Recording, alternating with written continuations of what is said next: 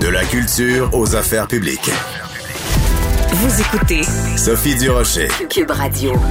Eh ben, coup de tonnerre, coup de théâtre, la ville de Montréal qui finalement va de l'avant. Euh, la mairesse Valérie Plante l'a annoncé ce matin. Nous allons de l'avant avec la désignation de la voie piétonne Camille Laurent au campus 1000. Elle dit, après avoir pris connaissance du dossier, j'ai demandé que la voie piétonne porte le nom de Camille Laurent tel que proposé par la Société d'histoire d'Outremont. Il faut un petit peu revenir en arrière. C'est notre collègue Denise Bombardier qui a sorti cette histoire-là dans le journal de Montréal, comme quoi euh, la Société d'histoire d'Outremont avait proposé qu'il y ait une petite, une petite section piétonne qui porte le nom de Camille Laurent, mais qu'on s'était fait répondre par la ville de Montréal que non, on donnait des noms seulement euh, à des femmes ou des personnes issues des communautés ethniques, euh, des minorités. Alors, on va parler de tout ça avec euh, mon collègue et ami Joseph Facal, qui est chroniqueur, Journal de Montréal, Journal de Québec. Joseph, euh, tout un coup de théâtre, mais en même temps, euh, c'est un petit peu trop peu, trop tard. Là, c'est quand même une énorme bourde de la part de la ville de Montréal. Oui, évidemment, c'est trop peu trop tard. Certains diront que faute avouée est à moitié pardonnée. non, pas du tout. D'autres diront peut-être, Sophie, ah mon Dieu, euh, quelle, quelle, énorme controverse pour une si petite histoire, euh, une allée piétonnière. En fait, non.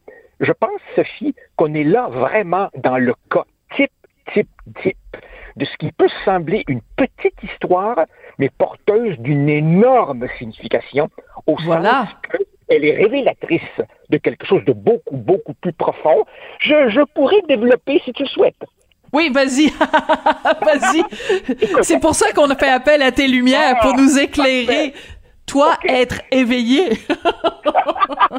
Écoute, d'abord, évidemment, euh, il, faut, il, faut, il faut bien comprendre que derrière le jargon euh, de la ville de Montréal, qui disait ne permettrait pas d'intégrer plus de femmes et patati patata, en langage clair, c'est qu'on nous disait que ce qui était reproché à Camille Lorrain, la vraie raison, c'est essentiellement qu'il est un homme blanc. Bon, voilà. curieusement, curieusement, je soupçonne que les tenants de cette position sont probablement aussi ceux qui pensent que, ouf, homme ou femme, c'est une question de choix. Mais enfin, bon, peu importe, passons.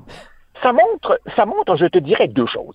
D'abord, évidemment, ça montre la force, l'arrogance, l'inculture et l'insensibilité de tous ces gens qui, entre leurs deux oreilles, ont ce mélange toxique de euh, cocktail multiculturaliste et, et.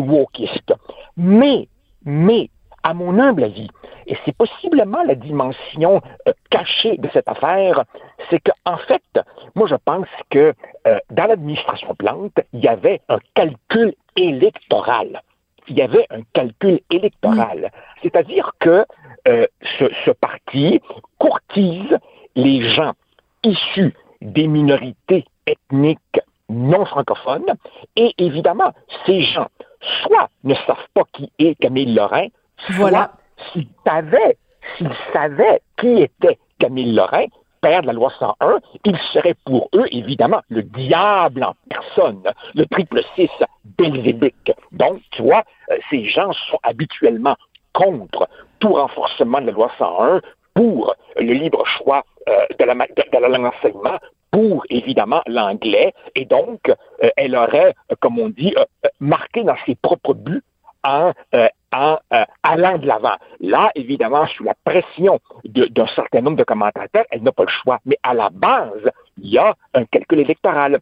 Et mm. puis, Sophie, aussi, ce que je pense, c'est que si la réaction première de la ville de Montréal, la réaction, si tu veux, indicatrice de son mhm. penchant naturel, si elle est celle-là, ça nous donne, Sophie, ben voilà.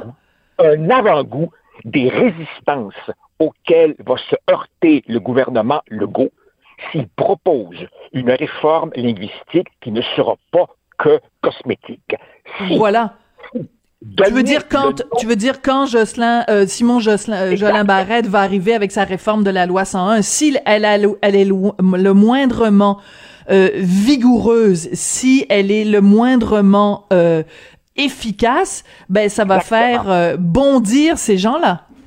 Exactement.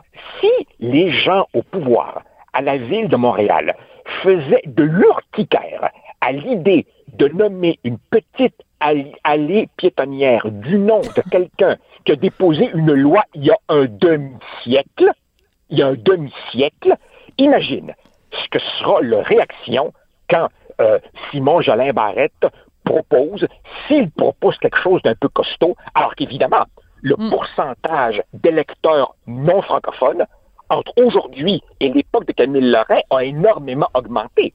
Ces gens maintenant pèsent lourd au plan politique à Montréal et dans la couronne métropolitaine. Imagine, imagine leur mobilisation si M. Jolin Barrette dit des choses un peu viriles sur l'affichage en français, sur la langue de l'enseignement, etc. On a beaucoup loué, on a beaucoup loué le courage de Camille Lorrain à l'époque.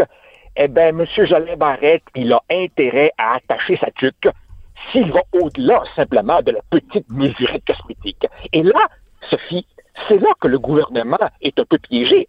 Parce que si le gouvernement dépose une réforme linguistique faiblarde et cosmétique, il aura aussi sur le dos ceux qui, comme nous, venons de nous mobiliser Camille Lorrain. Donc, d'une certaine manière, ça annonce à quel point le gouvernement est pardonne-moi l'expression anglaise, dans une espèce de damn if you do, damn if you don't. oui, oui, tout à fait. Alors, je veux juste revenir sur euh, le, le, le, déroulement de tout ça. Donc, samedi, dans le journal, Denise Bombardier sort cette bombe euh, que euh, le, le, la ville de Montréal est même pas prête à donner un, petit bout de trottoir, à donner un petit bout de trottoir le nom de Camille Laurent dans la journée, la mairesse de Montréal euh, dit, euh, ben, contrairement à ce qui a été dit, euh, c'est, pas moi personnellement, mais elle n'a, elle n'a rien dit sur les critères et les critères invoqués qui étaient euh, on n'honore pas une femme et on n'honore pas quelqu'un des minorités ethniques. Donc elle n'a pas répondu sur le fond de la chose. Elle a répondu seulement d'un point de vue euh, cosmétique en disant ben c'est pas euh, moi-même. Denise a jamais dit que c'était la mairesse elle-même. Elle a dit que ça émanait du bureau de la mairesse. Donc euh, et, et, je trouve ça très révélateur de l'attitude de Valérie Plante. Au lieu de dire de je elle aurait dû réagir tout de suite, dès le début, dès samedi, en disant je viens de prendre connaissance de l'article du journal de Montréal, il est tout à fait inacceptable qu'on ne rende pas hommage à Camille Laurent euh, et dès aujourd'hui, dès l'instant je, je, je, je donne euh, pour consigne à mon équipe de, d'aller de l'avant avec cette, euh, cette, cette appellation. Pourquoi on est rendu mardi? Mais, mais, mais, mais Sophie, moi, je ne suis pas étonné. Madame Plante n'a jamais rien de substantiel à dire sur les enjeux véritablement importants. Tout pour elle se réduit à gérer l'opinion publique et à, livrer euh, ce qu'on appelle des, lignes de, de, communication. Et si tu me permets aussi, puisque nous sommes sur le registre des petites choses porteuses de grande signification, je crois que cette affaire est un autre cas qui illustre la faible faible place dans l'espace public, dans euh, la toponymie, dans les rues, dans les statues, dans tout ce que tu veux, la faible place occupée par ces grands Québécois et mm. Québécoises qui simplement ont choisi le camp souverainiste. Prends par exemple le cas de M. Parizeau, un des plus grands fonctionnaires du, du dernier demi-siècle, un premier ministre, véritablement un personnage historique. Qu'est-ce qui honore sa mémoire dans la toponymie de la ville de Montréal. Bien sûr, bien sûr, la Caisse de dépôt a donné son nom à son édifice principal, mais dans ce mhm. qui relève de la ville de Montréal, on a donné son nom à un tout petit parc au coin des rues Robert et Devigny, près des HEC, en face de la petite maison en briques où M. Parizeau a habité pendant si longtemps.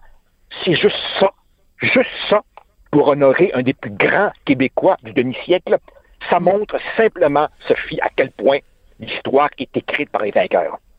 Et maintenant, évidemment, évidemment, il va y avoir toutes sortes de parcs euh, autochtones. J'ai aucun problème avec ça. Mais, tu te rappelles, notre collègue Normand Lester disait, si on veut honorer davantage la présence autochtone, peut-on au moins respecter l'histoire et ne pas plier à des revendications, notamment Mohawk, qui veulent faire croire qu'ils étaient sur le territoire montréalais à l'époque, ce qui est factuellement faux. Oui.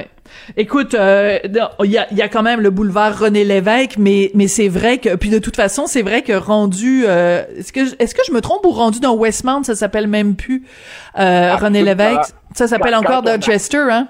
Absolument. Quand on arrive à la partie Westmount, euh, quand, quand, on rentre dans ce que René Lévesque lui-même appelait jadis notre petite Rhodésie, ça, ça redevient Dorchester. Tu as tout à fait raison.